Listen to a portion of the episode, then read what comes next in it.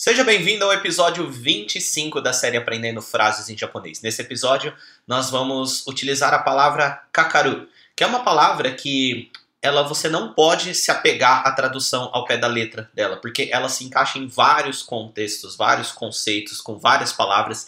E aí você, vendo a tradução dessa palavra, vendo os lugares, os, os contextos que ela está sendo usada, você vai aprender a usá-la sempre vinculada a uma outra palavra. Então, se você chegar e perguntar para um japonês qual que é o significado de kakaru, é difícil explicar, tá? Você tem que sempre estar tá com uma palavra. Então, por exemplo, tem que sempre ser uma expressão. E a primeira que a gente vai usar é essa aqui, ó.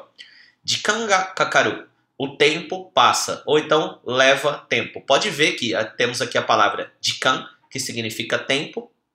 E aí nós temos a palavra Kakaru, que nesse contexto dá essa ideia de passar, levar, ou seja, o tempo passa, leva tempo, dura tempo. Chikanga Kakaru, Chikanga Kakaru. Aqui nós temos um outro é, contexto que ela é usada. Okanega Kakaru, custa dinheiro. Então nós temos a palavra okane, que significa dinheiro, e nós temos o kakaru, que aqui nesse caso ele dá essa ideia de custar. Então, se a gente pensar, se a gente viajar um pouco na, na, na, nas ideias, a gente pode ver que o, a mesmo, o mesmo significado usado na outra, como passar, levar, acaba servindo para esse aqui. Então, leva dinheiro, passa dinheiro, custa dinheiro. Né? Então, o significado dela, no fim das contas, é o mesmo, só não faz muito sentido para quem tem a cabeça de português, de pensar em português. Mas é isso aí, vamos lá. Aqui nós temos outro exemplo. Gobyo kakaru, dura 5 segundos. Então, ó, gobyo, 5 segundos, nós temos o número 5, go, e nós temos esse kanji aqui que significa segundos, byo. Então, gobyo kakaru, dura 5 segundos. Outro exemplo aqui, ó. Doani kagi ga kakateru, a porta está trancada com a chave.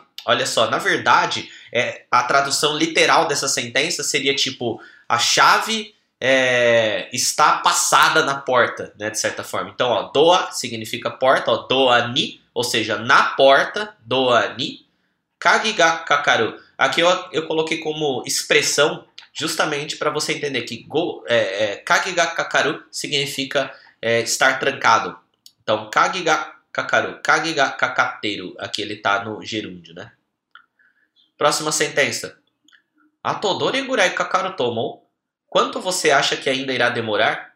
Ato significa resto, é, ou depois, né? A palavra ato, que significa depois, nesse contexto está como resto.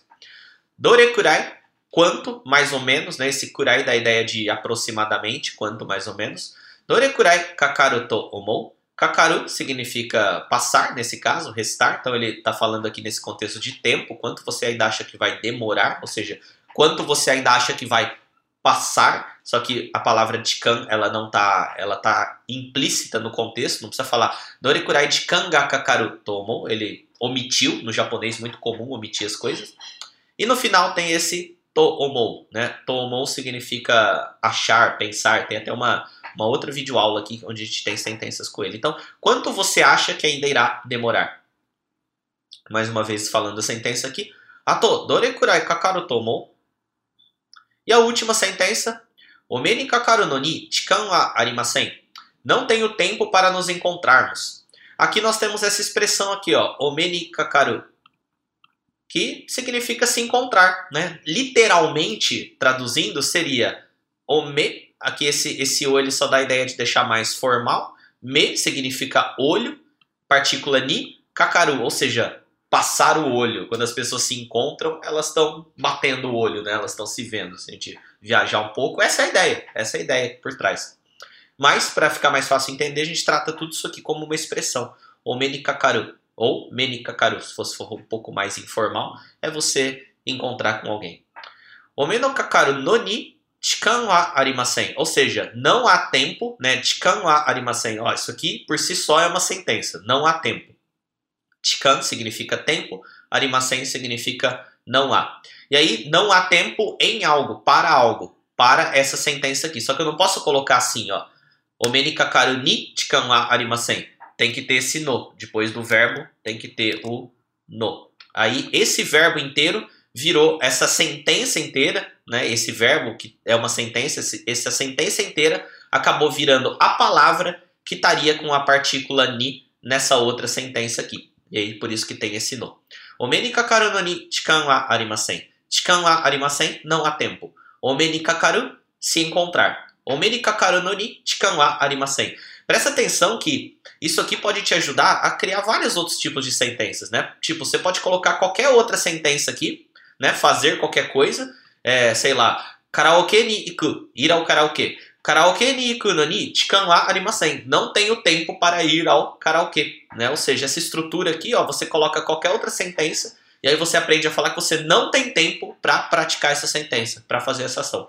Então esse é o episódio de hoje, episódio 25 da série Aprendendo Frases em Japonês. Deixa um comentário aqui dizendo o que, que você achou. Você está vendo esse vídeo no YouTube, deixa um gostei se você gostou do vídeo. Se você está vendo esse vídeo em formato de podcast, ou seja, esse áudio em formato de podcast, a gente tem também no YouTube em vídeo, assim você pode assistir as sentenças, você pode ver as sentenças e aí você fica escutando o podcast no seu dia a dia para você revisar. É isso aí, vejo você no próximo vídeo. Tchau!